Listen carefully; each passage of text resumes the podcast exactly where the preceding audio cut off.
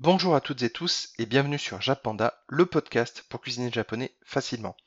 Cette semaine, une fois n'est pas coutume, je vais vous parler pas de nourriture mais de boisson puisqu'on va s'attaquer au whisky japonais.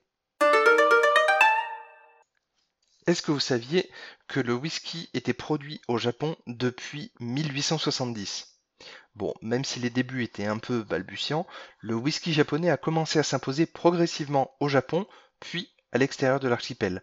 Depuis quelques décennies, il marque les esprits des amateurs de whisky les plus aguerris.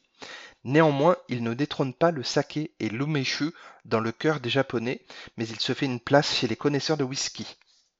Mais du coup, une question demeure, comment est-ce que les Japonais ont eu l'idée de faire leur propre whisky? Donc pour ça, on va mettre un petit peu de contexte là-dessus et un peu d'histoire. Donc il faut avoir en tête que le Japon a été fermé aux étrangers durant deux siècles. Cette période s'appelle le Sakoku, ce qui signifie littéralement fermeture du pays en japonais, et elle a eu lieu à peu près entre 1650 et 1842. Euh, et à la fin de cette période, le Japon découvre le monde extérieur, et c'est le général américain Matthew Perry, donc euh, homonyme parfait de l'acteur de Friends, hein, qui a été en charge de mettre fin à la politique isolationniste du Japon. Afin de célébrer la signature du traité de paix et d'amitié entre le Japon et les États-Unis, il organisa un banquet. C'est donc à cette occasion que les premiers Japonais purent goûter le fameux whisky.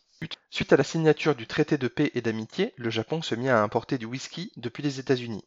Mais comme cela revenait cher et que les quantités étaient maigres, certains Japonais commencèrent alors à distiller de l'alcool, du sucre et des épices. Bien entendu, à cette époque, ils étaient loin de reproduire à la perfection le whisky venu du continent nord-américain, et ce n'est que en 1918 que le Japon et plus particulièrement la compagnie Setsu Sake put envoyer un étudiant japonais en whisky à Glasgow afin de comprendre comment reproduire le whisky écossais, mais sur le sol nippon du coup. Par la suite, les Japonais n'ont eu de cesse d'améliorer leurs recettes encore et encore, ce qui fait qu'aujourd'hui, le, le Japon est vraiment reconnu pour son whisky. Si vous avez envie d'en savoir plus sur l'alcool au Japon, j'ai fait un article que vous retrouverez sur le blog du coup jappanda avec 2p.fr. Si vous souhaitez acheter du whisky japonais, que ce soit pour vous ou pour offrir, il y a quelques petites références à connaître. Donc notamment, le premier, c'est le Nika Coffee Grain.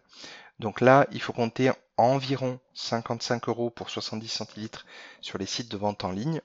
Il a des notes de fruits exotiques, de jus de cerise et de poire bien mûres. Et en fin de gorgée, on sent la vanille bourbon et la poire qui disparaissent au profit d'un peu d'amertume. Après ça, on passe au Akashi White Oak Blended. Donc là, il faudra compter 34 euros pour 50 centilitres sur Internet. Et ce whisky japonais est élevé en fût de chêne américain et il est donc puissant. De plus, il produit un goût un petit peu de camomille, mais il reste quand même au final assez souple et doux. Après ça, le dernier, c'est le Togochi Kiwami. Donc pour une bouteille, il faudra prévoir plus ou moins 50 euros les 70 centilitres sur les sites marchands.